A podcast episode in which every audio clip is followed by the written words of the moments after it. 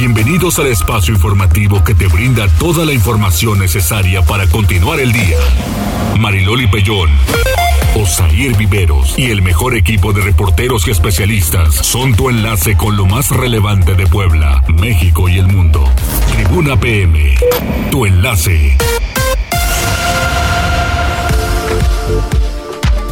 ¿Qué tal? ¿Cómo están? Muy buenas tardes. Un placer saludarles iniciando la semana, que será una semana importante. Viene el buen fin, cuide su dinero, no, no haga las cosas abruptamente, mejor verifique.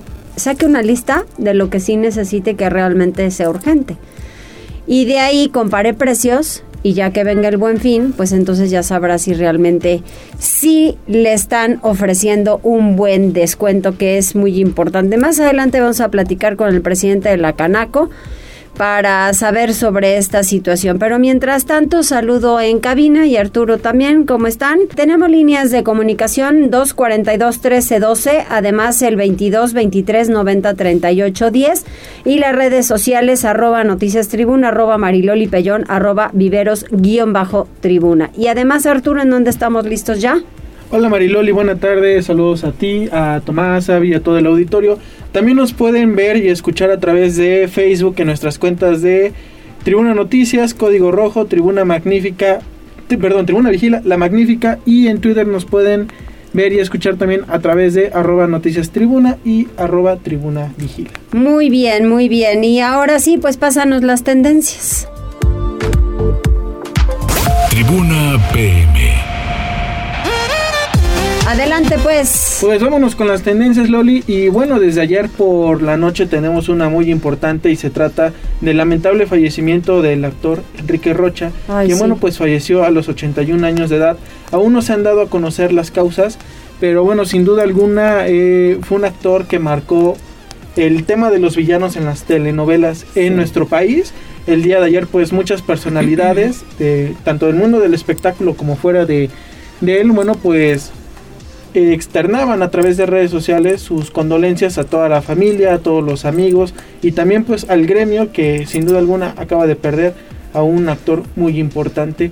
Extraordinario, diría yo, extraordinario. ¿Y qué voz? ¿A poco no, Avi, que te, te despierten con esa, de repente, hola mi vida? Hola, te despiertes, pero con gran gusto.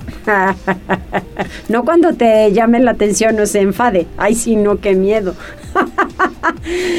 ¿Qué más, Arturito? Bueno, pues tenemos otras eh, tendencias también bastante importantes, Loli, porque bueno, una de ellas tiene que ver con el tema de la política y es que pues hoy tendría que haber asistido al reclusorio norte a comparecer Ricardo Anaya, quien es acusado de recibir un, un soborno de 6.8 millones de pesos, esto con el objetivo de dar un voto favorable a la reforma energética, esto en el marco pues del escándalo de corrupción por eh, la empresa Odebrecht. Sí. Entonces, bueno, pues muchos había hablado sobre qué es lo que pasaría con Ricardo Anaya esta tarde, pero pues al final lo que sucedió es que el juez aplazó esta audiencia para el próximo 31 de enero de 2022, argumentando que la carpeta de investigación tiene nada más y nada menos, Loli, que 137 mil páginas, lo cual, bueno, pues comentaba el abogado defensor, le tardaría aproximadamente 284 pues días hombre, claro. leer esto, estimando que lo leyeran a un, a, un ritmo de 8 horas diarias. Imagínate.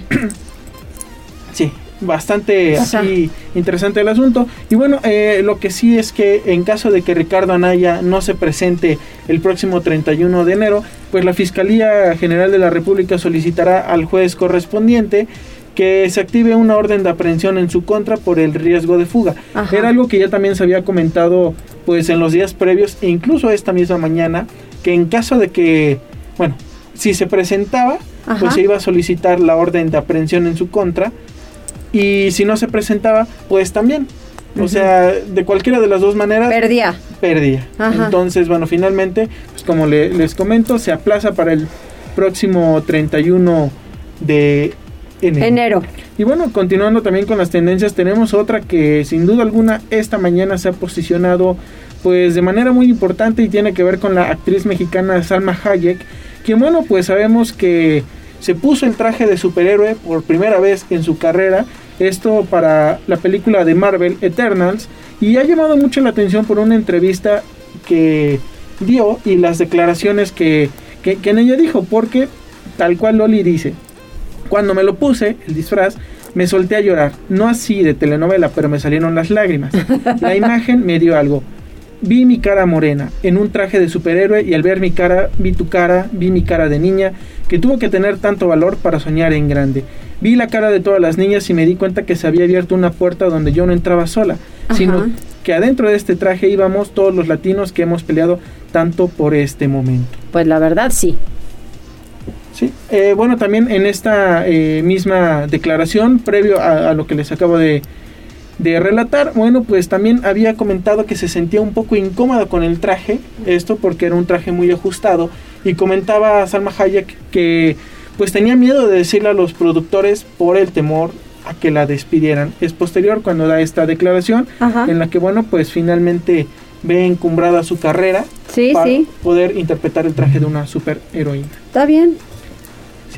Y bueno, pues Loli, para finalizar también recordarles que a lo largo y ancho del Internet ya pueden encontrar información referente a la edición 2021 del Buen Fin, la cual inicia este miércoles 10, de noviembre y se extenderá durante pues prácticamente una semana. Hay que recordar que antes, bueno, pues estábamos acostumbrados a que se llevara a cabo jueves, viernes, sábado y domingo o viernes, sábado y domingo.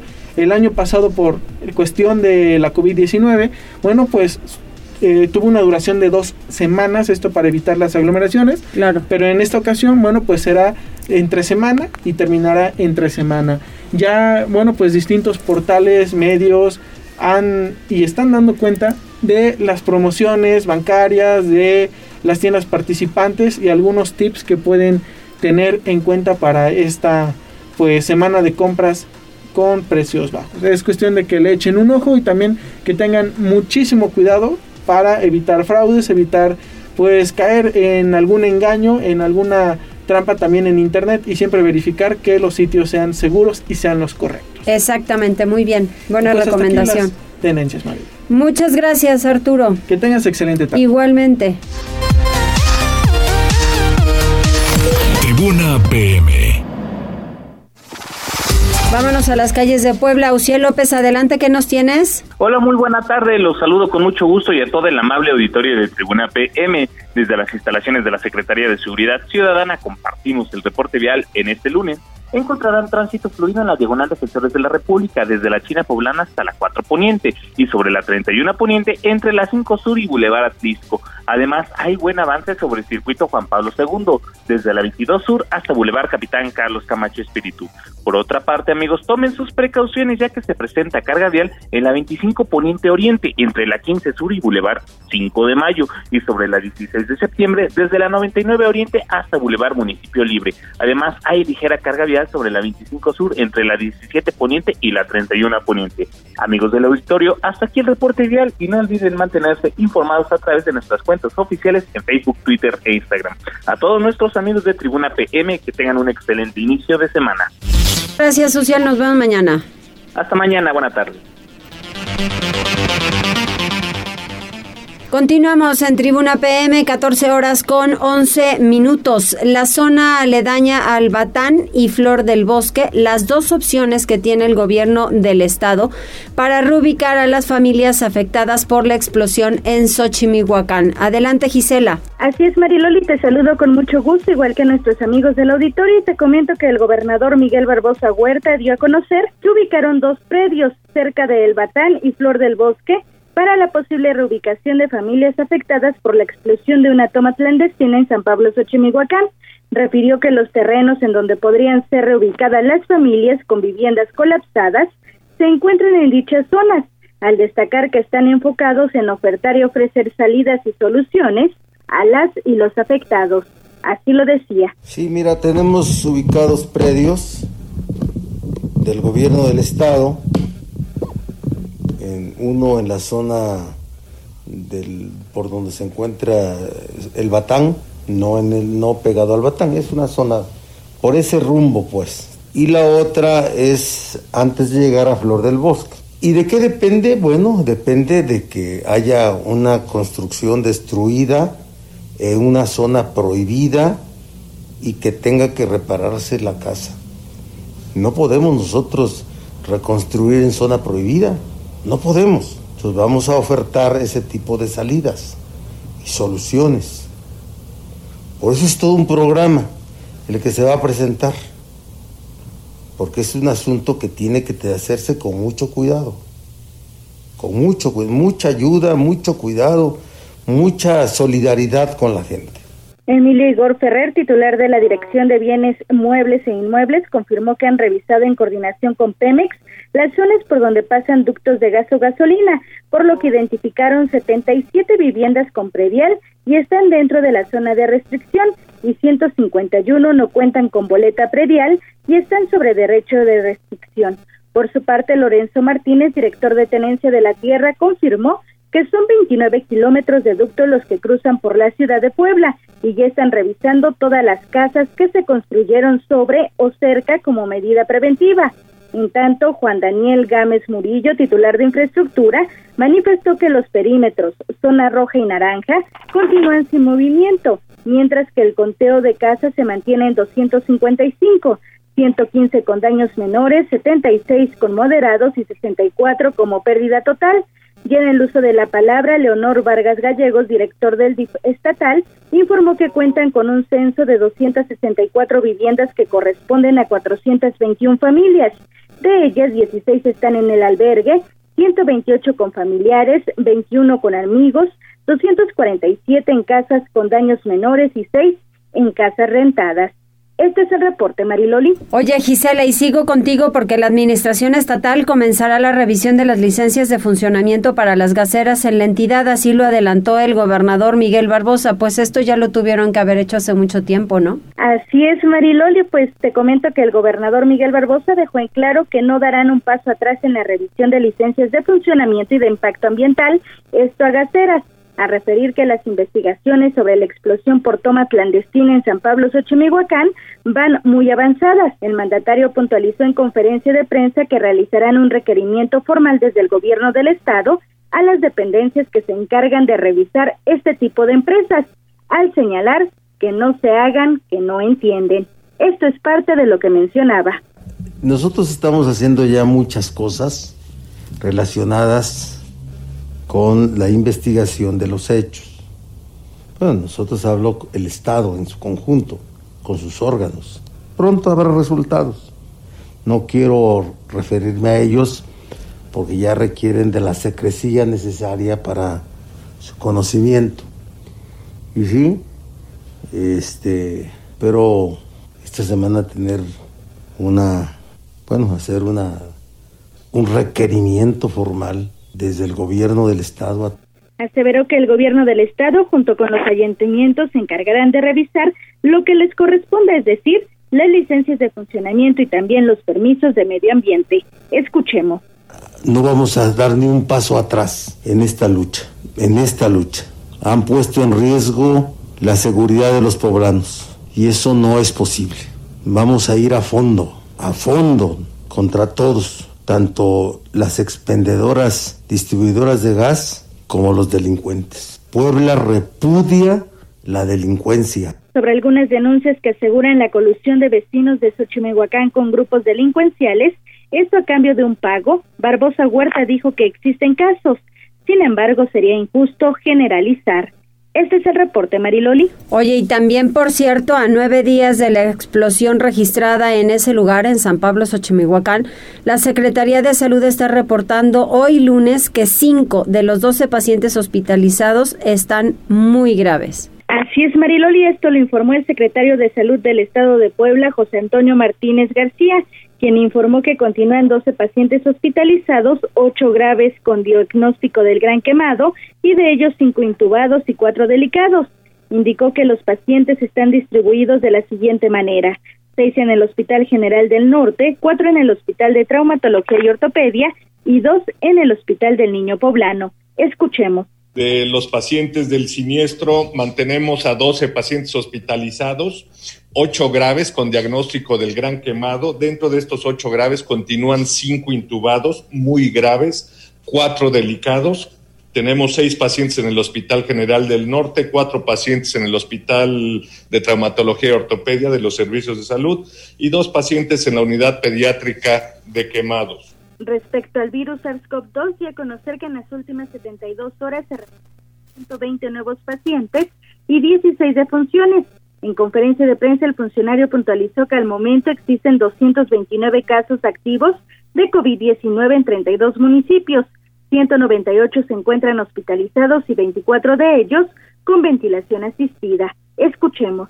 Tenemos casos activos, incluyendo ambulatorios hospitalizados, 229 distribuidos en 32 municipios. En lo que respecta lamentablemente a las defunciones, tuvimos un acumulado de fin de semana de 16 lamentables defunciones, a corte del viernes 7, a corte del sábado por la noche 8 y a corte de ayer por la noche una lamentable defunción. Martínez García precisó que al momento se tienen 202.354 muestras procesadas con un acumulado de casos positivos de 122.268, ciento más activos al corte del fin de semana, 40 el viernes, 47 el sábado y 33 ayer domingo. Este es el reporte, Mariloli. Muchas gracias, Gisela. Buenas tardes. Buenas tardes, nos enlazamos contigo un poco más adelante. Mientras tanto, Pili Bravo nos tiene esto, que los burócratas en proceso para renovar la dirigencia, unos a favor de la reelección y otros en contra. ¿Qué nos tienes, Pili?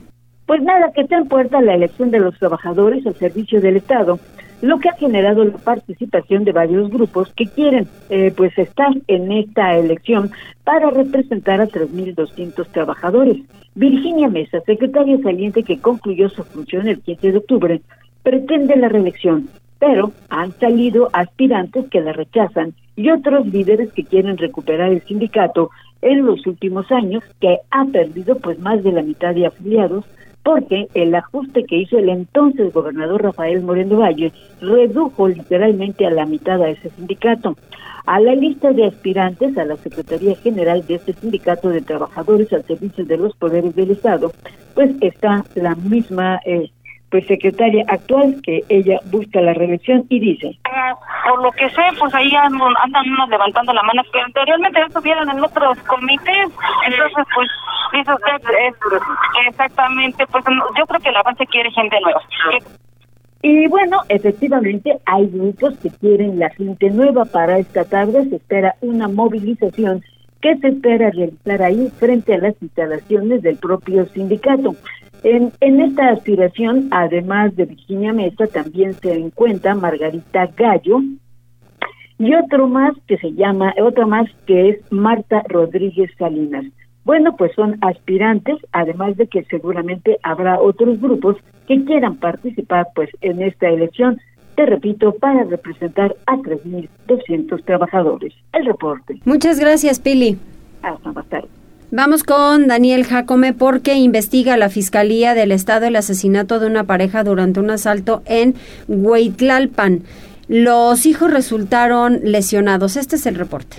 Una familia fue atacada por sujetos armados quienes le quitaron la vida al matrimonio y lesionaron a dos menores de edad en inmediaciones del municipio de Huitlalpan. Se apoderaron de un apoyo gubernamental. A primeras horas del pasado domingo, una familia con su domicilio en la colonia Tierra Colorada se encontraba descansando cuando un grupo armado irrumpió dentro de su propiedad con el objetivo de apoderarse de más de 35 mil pesos, mismos que los residentes recibieron por parte del gobierno tras los daños que el huracán Grace le causó a viviendas en la referida región. De acuerdo con uno de los afectados, los moradores habían recibido el apoyo pocos días antes, sin embargo, aún no lo habían empleado para la reparación del inmueble. Durante el asalto, los delincuentes dispararon contra los padres de familia, quienes de acuerdo con versiones extraoficiales pudieron haber reconocido a sus agresores, motivo por el que decidieron arrebatarles la vida. Asimismo, un menor de 10 años de edad y un adolescente de 15 años también fueron lesionados. Por lo anterior, se dio aviso a los servicios de emergencia, motivo por el que elementos de seguridad pública se presentaron en el sitio, así como paramédicos, quienes trasladaron a los menores al hospital de Ixtepec, donde su estado de salud se reporta como grave. Cabe destacar que vecinos de la zona afirmaron que delitos como este se comenzaron a registrar desde que el gobierno destinó recursos como parte de un programa social a fin de apoyar a los afectados por el mencionado fenómeno meteorológico. Señalaron además que tras el cuarto caso reportado se sospecha de una presunta complicidad con uniformados policiales debido a la impunidad con la que operan los criminales.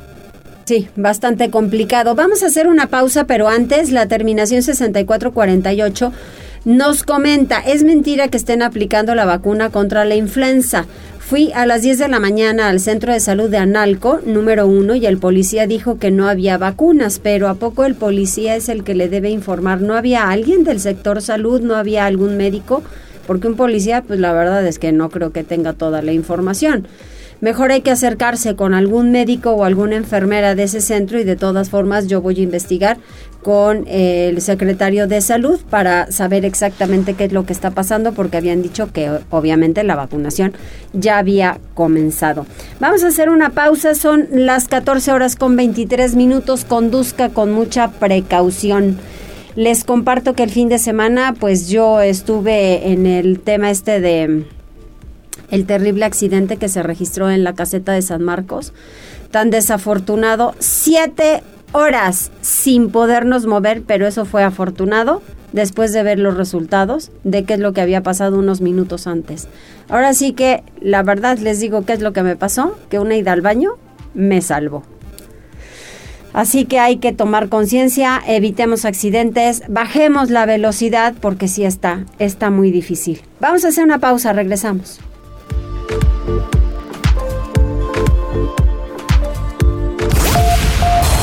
Enlázate con nosotros. Arroba Noticias Tribuna en Twitter y Tribuna Noticias en Facebook. Ya volvemos con Tribuna PM. Noticias, tendencias y más. Estamos de regreso. Tribuna PM, tu enlace. Muchas gracias por continuar con nosotros. El gran Diego Verdaguer nos acompaña en la música. Dice, claro que debe haber una estrategia y es que todas las casetas cobren. Este, no son uno o dos, por eso las filas tan enormes nos están diciendo aquí por lo del accidente tan terrible. Sí, es que debe haber alguna otra estrategia y bueno, verificar bien, ¿están de acuerdo? Pero, pero bueno, Vamos a continuar con más información porque la doctora Julia Isabel Rodríguez Morales, investigadora del Grupo de Innovación hacia la Transformación Digital y el Desarrollo Sustentable de la Facultad de Ingeniería de la UAP, está en la línea telefónica porque va a haber un simposio internacional, la importancia de la transformación digital en los diferentes sectores industriales. Doctora, ¿cómo está? Hola, muy buenas tardes, Mariloli. Muchísimas gracias. A nombre de la Facultad de Ingeniería, agradecemos este espacio que nos das el día de hoy en tu programa. Oye, pues es que al final, doctora, estarás de acuerdo que la transformación digital llegó para quedarse y muchos para los que de repente nos, no traemos ese chip, cuesta. Sí, fíjate que eh, hace como cinco años empezó este boom y bueno, la, la pandemia aceleró la democratización, que todos tuviéramos, que este, fueran empresas, fuéramos ciudadanos digitales, sí o sí. Entonces, como dices esto, a veces eh, cuesta un poco de trabajo, pero aprendimos con la pandemia nuevas formas de hacer nuestras actividades y bueno, pues hoy ya, gracias a esta nueva forma, pedimos el súper en línea, los alimentos, muchas cosas, y en algunos casos nos facilita, ¿no? Ya también eh, eso nos ayuda, sin embargo, hay también una parte, dos partes delicadas. No hay que perder de vista el que sí nos transformamos digitalmente, pero no debemos de perder la parte humana, ¿no? Que es eh, algo que queremos tratar en este simposio.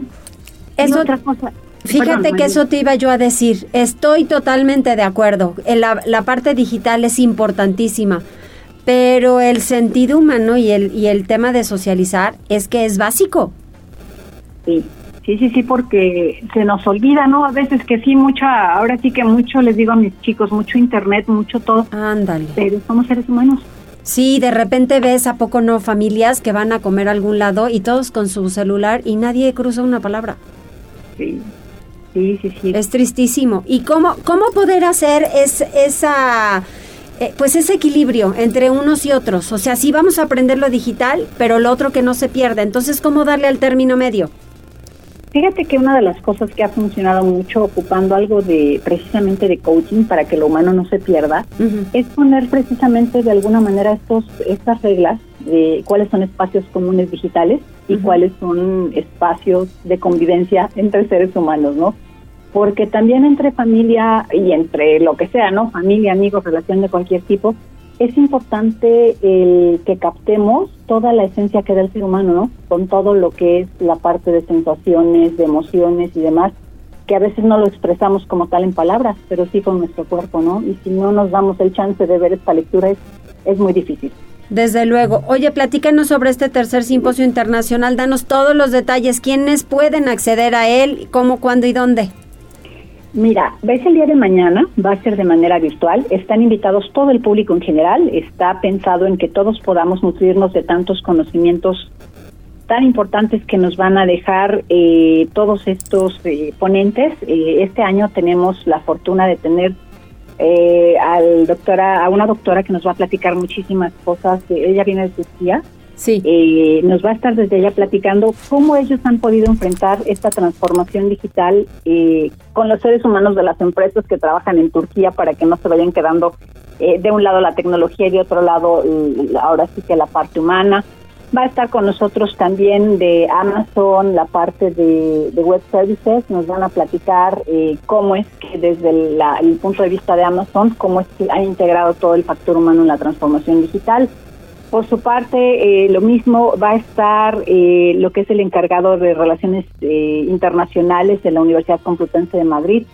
Él, junto con Mike Mingo, que viene de otra de las grandes empresas que hacen transformación digital, van a tener un debate muy interesante donde nos van a estar compartiendo cómo es que la transformación digital debe ir de la mano una cosa con la otra sin perder también de vista el punto de la ciberseguridad, que también se vuelve bien importante estar cuidando que esa transformación digital entre de una manera segura a todos nuestros hogares, ¿no? Entonces también eso se vuelve un, una cosa que debemos estar cuidando todos.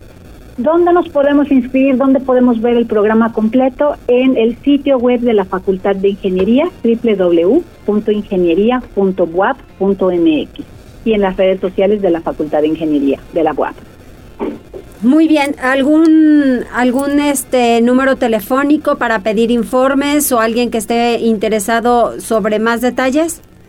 Sí, 2222 38 7947. Con muchísimo gusto ahí les podemos dar más informes. 22 22 38 7947. 47. Muy bien, pues doctora Isabel Rodríguez Morales, muchas gracias.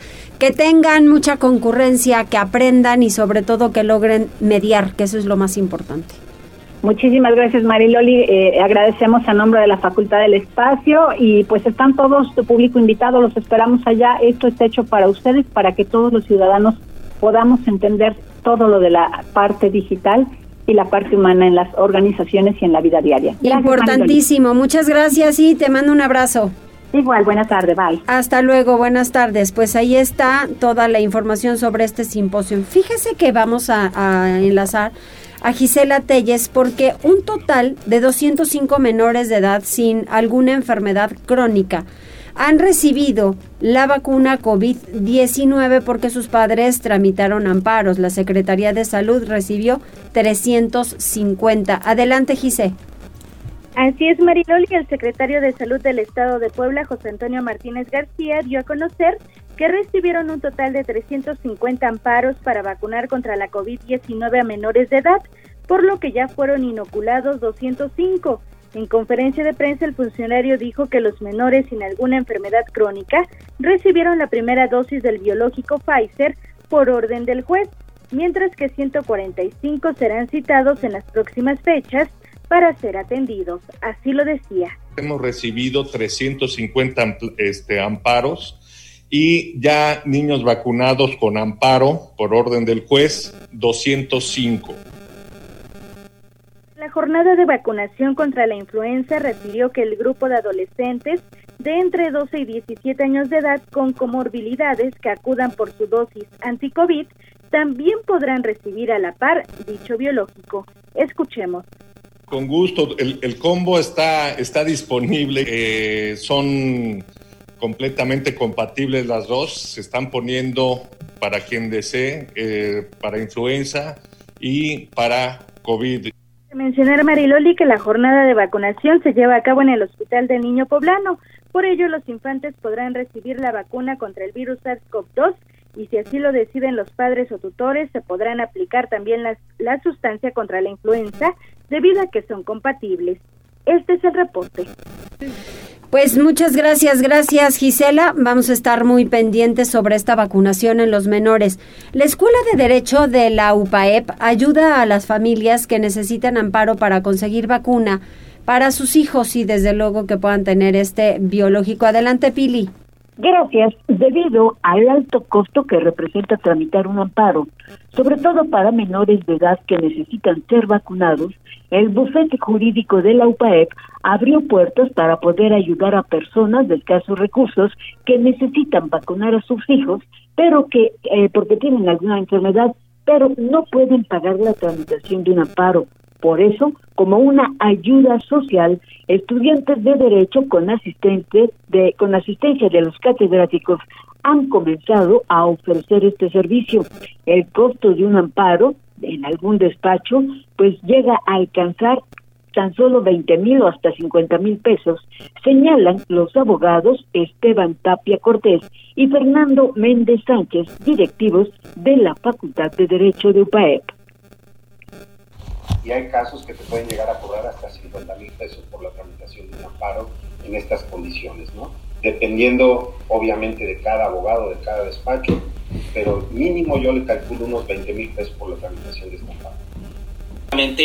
En lo que es un aspecto muy delicado, pero recordar que justamente el bufete jurídico de la UPAE pues ha hecho esto en apoyo justamente de esta familia y de la sociedad. Entonces algo muy importante también porque estamos nosotros enfocados en este liderazgo eh, transformador, sobre todo también, que nos caracteriza. Y bueno, pues de esta manera, la Escuela de Derecho de UPAEP pues ofrecerá este servicio a las familias que definitivamente pues no puedan pagar este este trámite y que requieren pues para poder presentarse ante la Secretaría de Salud y solicitar justamente el derecho a una vacuna. El reporte, Mariloli. Muchas gracias, Pili. Más tarde. Vamos a hacer una pausa, pero antes fíjese que el presidente López Obrador lamenta el fatal accidente en la autopista México-Puebla. Pide a la Secretaría de Comunicaciones y Transportes y a la Guardia Nacional un plan para evitar accidentes. Pues ¿en dónde está el plan?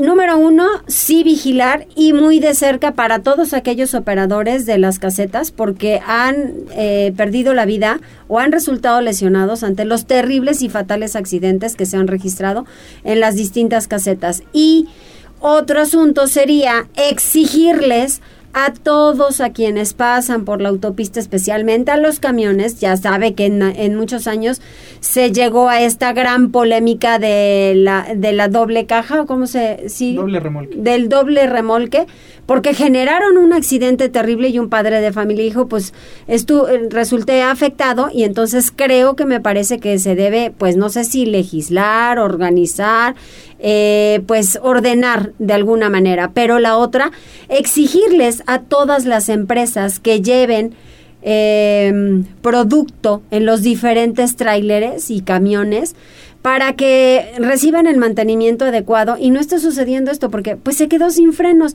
Hay un origen del por qué se quedan sin frenos. Reciben mantenimiento y eso lo tendrían que estar verificando constantemente y alguien de carreteras de cuota y federales estar diciendo, si van a salir, necesitamos saber algún documento en donde diga cumplimos con todo el servicio por parte del tráiler, camión o lo que sea, porque francamente terrible 19 muertos, por Dios.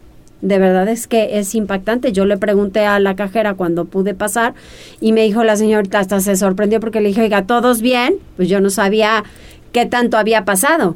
Y ah, se sorprendió y me dijo, no, sí, muchas gracias por preguntar, pero nosotros bien, afortunadamente, pero hubo otras 19 personas que fallecieron. Entonces, sí hay que tomarlo en consideración. Vamos a hacer una pausa y regresamos enseguida.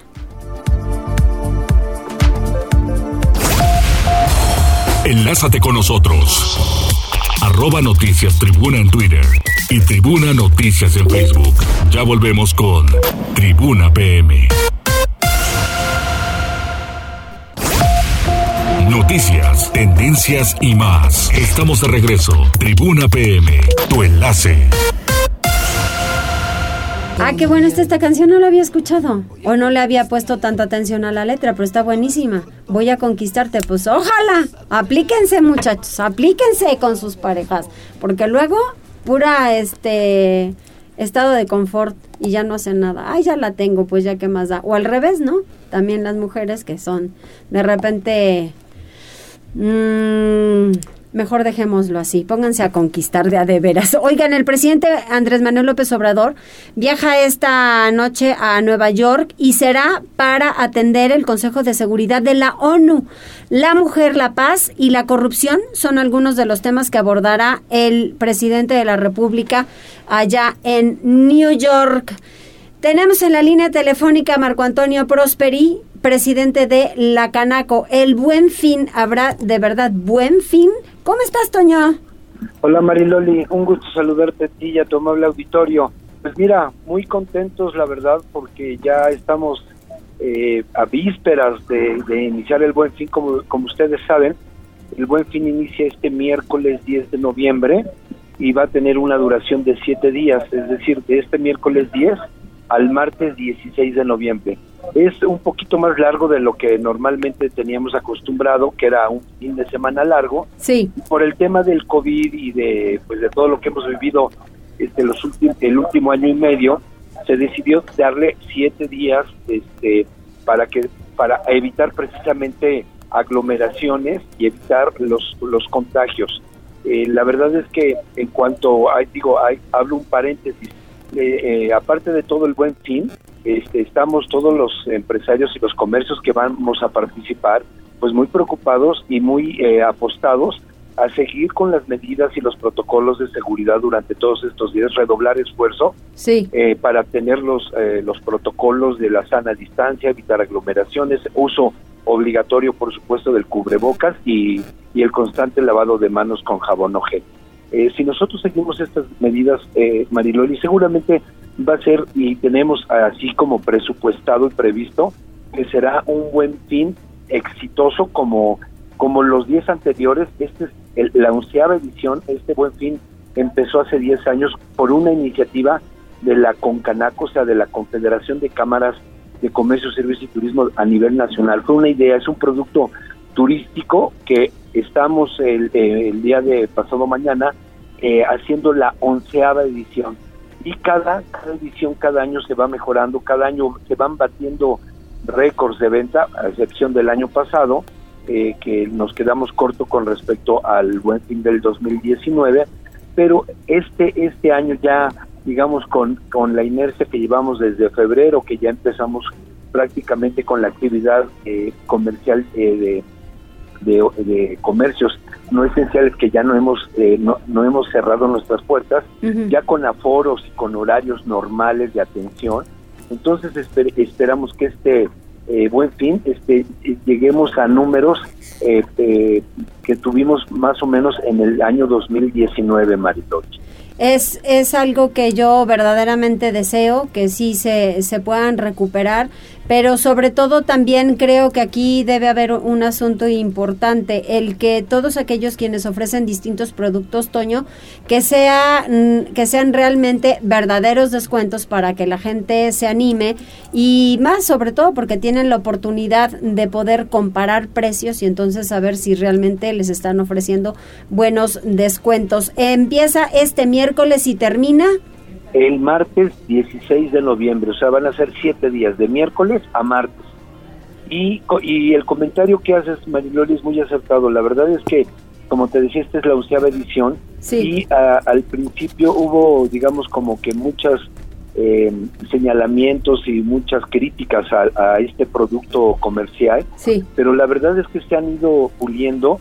Eh, los mismos comerciantes, nosotros hemos nos hemos dado cuenta que no se trata de de engañar o, de tomarle o verle la cara a nuestros clientes, sino al contrario, ofrecer verdaderas descuentos, verdaderas ofertas, promociones, regalos que se dan al hacer tus compras y activar con esto la economía. Ahorita estamos en un momento de recuperación y de reactivación económica y, este producto que es el buen fin creemos que nos va a dar eh, un nos va a dar oxígeno puro, es, decir, eh, ingresos extraordinarios de los que normalmente tenemos y esto nos va a ayudar mucho para que de aquí ya también eh, estemos ya de cara a lo que es la temporada de diciembre y del cierre de, de este 2021 y esperemos también que sea un buen cierre de año. Eh, hay negocios que ya se ven también recuperándose, regresando a, abriendo cortinas que estuvieron más de año y medio cerradas, a, lugares comerciales, en los mismos centros comerciales, en, en esquinas y en eh, calles emblemáticas y avenidas comercialmente emblemáticas del comercio, que todavía se ven una baja participación. Esperamos que esto nos ayude mucho y esto también, Mariloli, genera eh, puestos de trabajo. Va a haber trabajos que se están contratando ya, nuevos puestos de trabajo, ya sea temporales o eventuales, y esto es la forma de que nos activemos eh, la activemos la economía y, tengamos un buen cierre de año 2021, Mariloli, siguiendo siempre las medidas y los protocolos sanitarios este, que debemos de respetar. Fíjate que eso es muy importante lo que acabas de decir y yo le agregaría otra cuestión por parte de la autoridad el evitar las dobles filas en, en las calles, que haya fluidez para los diferentes automóviles, que se puedan meter a los estacionamientos, porque también hay gente que la ha pasado sumamente mal, porque pues te acuerdas, ¿no? Que cerraron el centro histórico, esas grandes idiotas que tuvieron de cerrar muchas muchas calles y que pues no pasaba nadie con coche y yo no sabía que en coche te pudieras contaminar de coronavirus. Bueno, fue de verdad ilógico. Pero ante esta situación, si estamos hablando del centro histórico, hay muchísimos comercios a los cuales hay que visitar, sí, también, pero con orden. Entonces, también un operativo vial estaría interesante para evitar esas dobles filas, que eh, se metan a estacionamientos, que se estacionen adecuadamente. En fin, el centro histórico así lo requiere, de un buen orden. Así es, Mariloli. Mira, nosotros la verdad es que ya estamos en la, en la prácticamente con esta nueva autoridad municipal se notan, de verdad, a pesar que llevamos apenas un poquito más de tres semanas de que tomaron eh, las riendas del municipio, hemos tenido muchas reuniones ya en estas tres semanas con eh, tanto con el alcalde como con la Secretaría de Desarrollo Económico y Turismo, con la misma Secretaría de Gobernación. Sí. Hemos tenido ya este con eh, la gerencia del centro histórico, hemos estado muy muy proactivos, tanto el municipio como el sector económico, y, se nota, Mariloli, es increíble, pero se nota como ya este, hay otra autoridad, hay conocimiento y estos temas se van a atender de seguridad, de eh, en gobernación con el tema de los ambulantes, también va, a haber operativos y la verdad estamos muy contentos y por eso te digo que seguramente nos va a ir muy bien, seguramente nos va a ir muy bien este buen fin, con orden, eh, en cuestiones de tránsito, con cuestiones de gobernación, este temas de ambulantes y todo esto va a ayudar, todo esto va a ayudar para que podamos, te digo, ser un éxito y entregar buenas cuentas a la ciudadanía a poblana y sobre todo a nuestros clientes y, y, consumidores, Mariloli. No hay nadie más que conozca mejor el centro histórico, sino aquellos quienes viven ahí y trabajan desde hace muchísimos años. Exactamente, así es, y, y vamos bien, y, y, esto va a ser, te digo, el, el preámbulo de un buen cierre de año. Estamos muy exitosos, muy optimistas de que podamos tener una reactivación y, ir caminando hacia la recuperación, tan ansiada recuperación económica. Exactamente, muy bien, muchas gracias Toño, felicidades y ahí platicamos la semana que entra para saber qué tal les fue. Con mucho gusto y a seguirse cuidando. Muy buena tarde para todos y planeen bien sus compras para este buen fin. Así es, mucha suerte. Hasta luego. Gracias, Toño. Marco Antonio Prosperi, presidente de la Cámara Nacional de Comercio, la reforma laboral, ¿qué va a facilitar? Pues la recuperación económica y será la mejor herramienta para los trabajadores ante los diferentes conflictos que se suscitan. Pili Bravo, adelante. Gracias, Mario. Y bueno, pues sí, fíjate que estuvo hoy en Puebla. Bueno, pues un magistrado federal para hablar pues de las bondades precisamente de lo que representa esta reforma laboral que en el caso de Puebla bueno, pues apenas la semana pasada entró en vigor. Con las herramientas de juicios orales para el desahogo de conflictos entre trabajadores y patrones, se avanzará de manera sustancial en la solución de conflictos para evitar pues largos meses y altos costos. La implementación de la reforma laboral en Puebla será uno de los factores fundamentales de la reactivación económica que permitan además al Estado recuperarse de estos efectos negativos. Esto también lo señaló el presidente del Tribunal Superior de Justicia, Héctor Sánchez. En la presentación del libro El nuevo sistema de justicia laboral, el magistrado Sergio Javier Molina, te digo, estuvo en Puebla y bueno, pues daba a conocer todas las bondades de este nuevo esquema en el cual, bueno, a través de los juicios orales se podrá resolver lo más pronto posible los conflictos. El reporte. Gracias, Pili. Gisela Telles, el gobernador del estado, Miguel Barbosa, esto está muy interesante. La puesta en marcha de un programa que se denomina Puebla te cuida, Puebla repudia la delincuencia. ¿Será así? Adelante, Gisela. Así es, Mariloli. El gobernador Luis Miguel Barbosa Huerta adelantó que se pondrá en marcha este programa, Puebla te cuida, Puebla repudia la delincuencia, esto para ayudar a los afectados por la explosión de una toma clandestina en San Pablo, Xochimilhuacán, luego de que se dijo satisfecho por el trabajo y los resultados de la coordinación entre autoridades federales, estatales y municipales.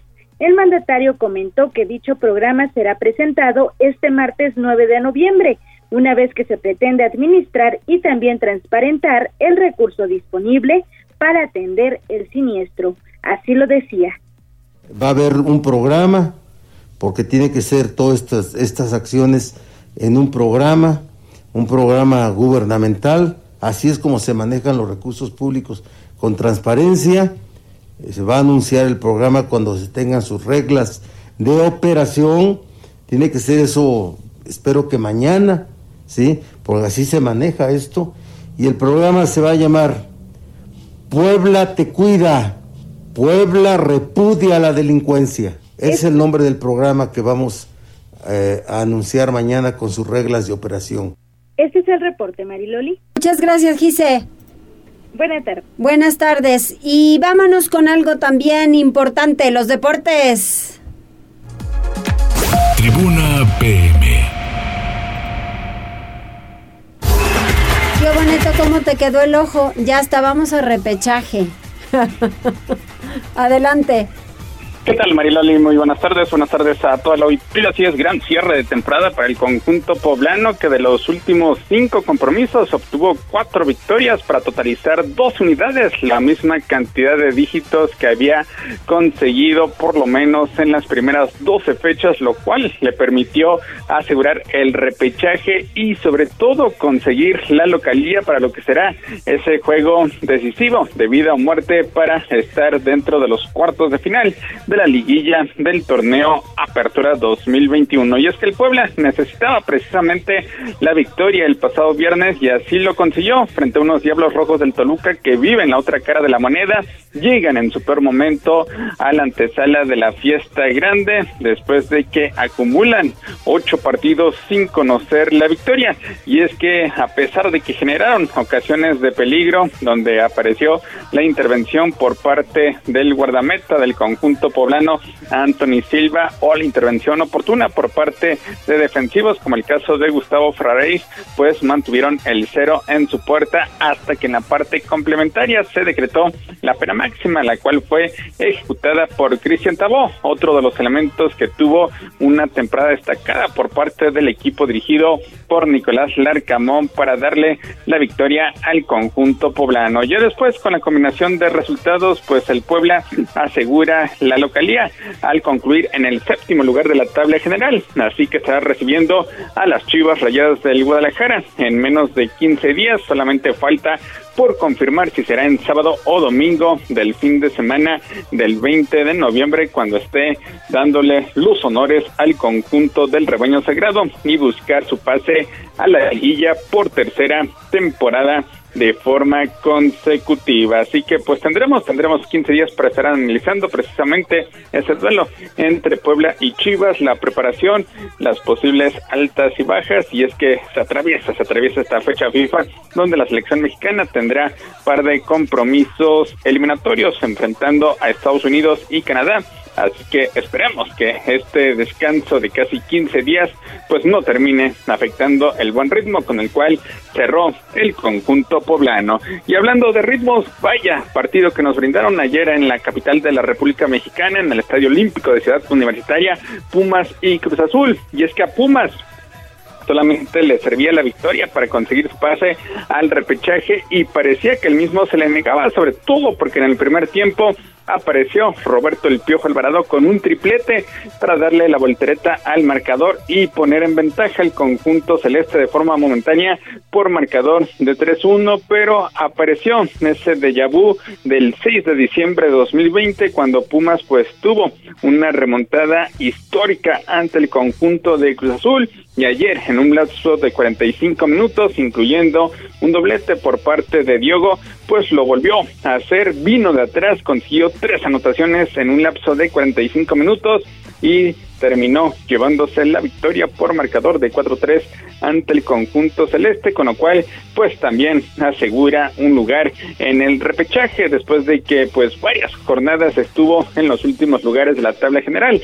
El equipo dirigido por Andrés Ligini que había sufrido un duro traspié a mitad de semana con una goleada en contra ante Santos también llega en un momento anímico bastante importante a la fiesta grande del fútbol mexicano. Pues así, así concluye la temporada regular, queda definido el repechaje Santos ante San Luis, equipos que por cierto se vieron las caras en la última fecha con un empate sin anotaciones, pero se espera que Santos con su experiencia, con la calidad de plantel que posee, pues pueda pasar sobre el conjunto potosino, Toluca enfrentando el conjunto de Pumas, un equipo mexicano que llega en de forma negativa ante un cuadro universitario que anímicamente estará arribando bastante fortalecido. El ya citado Puebla ante Chivas y Cruz Azul contra Monterrey, dos equipos que se esperaba calificaran de forma directa a los cuartos de final, pues uno de ellos no podrá llegar a los cuartos de final después de que tuvieron una temporada llena de altibajos. América, el conjunto de Atlas, Tigres y León estarán eh, con su pase directo a los cuartos de final, esperando la resolución de estos partidos de repechaje para entrar en repesca ya en lo que será la ronda de los cuartos de final. Vámonos con otros deportes porque un fin de semana bastante, bastante activo en cuanto a participación de mexicanos en otras disciplinas y empezamos con lo que sucedió en el automovilismo porque pues ayer Max Verstappen estiró su ventaja sobre Luis Hamilton en el campeonato de la Fórmula 1 con una victoria inapelable en el Gran Premio de México.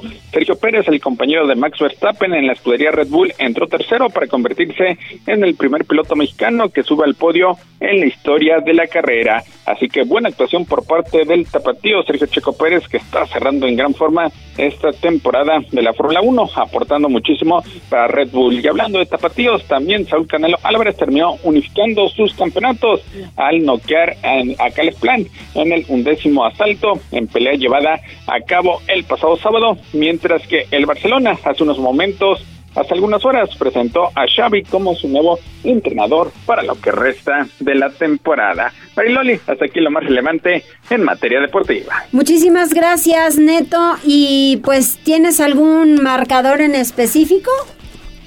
Pues por la forma en la que cerraron el campeonato, eh, me quedo con la victoria del Puebla, cuatro victorias en los últimos cinco compromisos, es el equipo más enrachado o el que llega en mejor momento. Esperemos que esta pausa por la fecha FIFA pues no, no termine afectando ese buen ritmo que presenta el equipo dirigido por Nicolás Larcamón. Muy bien, muchas gracias Neto. Saludos, muy buenas tardes. Buenas tardes, nos escuchamos y nos saludamos mañana. Eh, teníamos un mensaje este de la terminación 6448 y yo les mencionaba que ojalá y el policía pues eh, pues él no tendría la información pudiesen preguntar a algún médico o enfermera y controla que este contestan esto el policía controla la entrada no permite el paso como para preguntar con enfermeras o médicos. Ya le mandé así tal cual el mensaje al secretario de salud y dice lo veo de inmediato si hay vacunas y le puse pues el policía de la entrada no los deja pasar y les dice que no hay vacunas. ¿Cuál es el asunto del policía? ¿No? Debe dejar ingresar con orden para que la gente se vacune, pues porque hay mucha gente que sí lo necesita y quienes sí se quieren vacunar. Entonces, pues ya está pasado el reporte y ojalá que lo atiendan de inmediato en el sector salud. El propio secretario ya lo sabe. Pues ya nos vamos. ¿Tienes algunos mensajes? Sí, Mariloli, tenemos saludos de Arturo Villegas Pérez y también de Cosme Herrera que nos dice saludos a Mariloli y Osayer, como a todo el equipo, que tengan feliz inicio de semana. Muchas gracias, gracias. Pues gracias a todos ustedes, que se la pasen bien, buen inicio de, de semana que todos los días estén interesantes para ustedes, pero sobre todo con muchos resultados en cuanto a salud. Acuérdense que hay que ser preventivos y no correctivos. Gracias en cabina. Gracias Arturo. Nos escuchamos mañana. Que les vaya muy bien.